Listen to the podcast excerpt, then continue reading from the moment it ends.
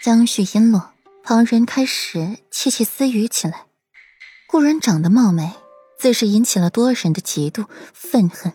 经江絮一挑拨，此刻更是讨论起了顾软来，各种难听话都有。数道鄙夷的目光落在了顾软身上，纷纷替裴玉不值。看上的女人竟然是这种浪荡货色。在聊什么？裴玉瞧着这边人多，又是在讨论顾软，这才走了过来。看到顾软手上的青瓷，阴谋一冷：“谁做的？”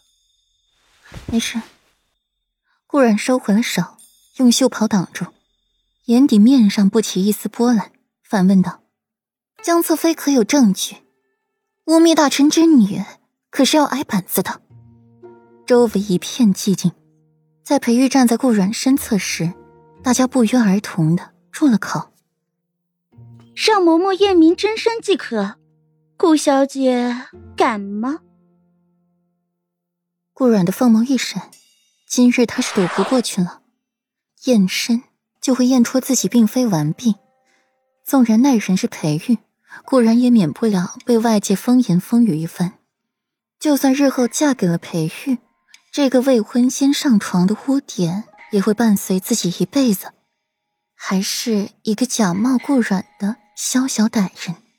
若是顾软的侧眸看了眼裴玉，唇角微漾，可以，但是本小姐有一个条件，不能只是江侧妃身边的嬷嬷一个人为本小姐验身。左长安隐隐起身，建议道。就让我身边的安嬷嬷同江侧妃身边的嬷嬷一同为顾小姐验身，也不会有失公允。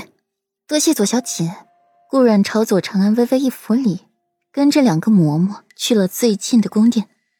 顾阮最后一个进去，在房间里走了一个刚步，再坐下，慢条斯理的为自己倒了一盏茶，并不急着验身，请顾小姐配合老奴。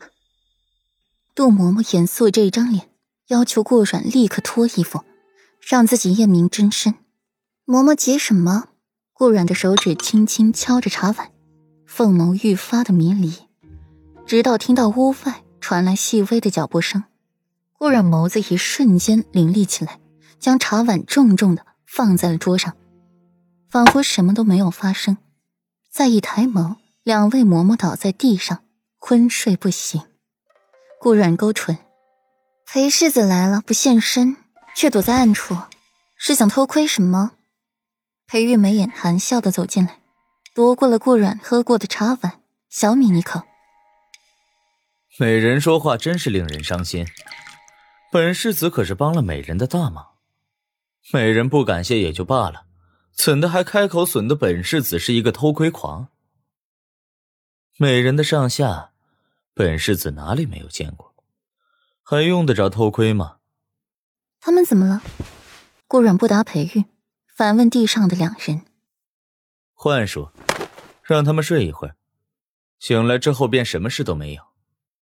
裴玉简要说明，幻术也是幻境，让他们在梦中为美人验身，醒来之后一切如烟散，只记得美人是完璧。裴世子的幻术是越来越高深了，顾阮佩服。顾阮的凤眸微微闪，口头上感谢裴玉，裴玉却不满足这样口头上的夸奖，手指勾起了顾阮的下颚，眼眸逐渐幽深。只是口头上的夸奖可不够，美人还需在别的地方夸奖本世子。说着，便俯身要吻下去。在唇角轻轻的落下一吻，开始往一边游戈，却被顾染偏头躲过。不可以，食指竖起，放在了裴玉唇瓣上，拒绝。这一会儿若是出去被人瞧见了，那我可是浑身是嘴都说不清了。更何况只有两刻钟的时间，若是裴世子匆匆完事，我可是会以为裴世子在那方面是不行的。这番话简直是挑衅。挑衅裴玉作为一个男人的尊严，裴玉的眼睛一眯，手掌附上了顾软华艳的脸，拇指、食指腹摩擦那红艳艳的唇瓣，危险意味十足，声音蛊惑人心。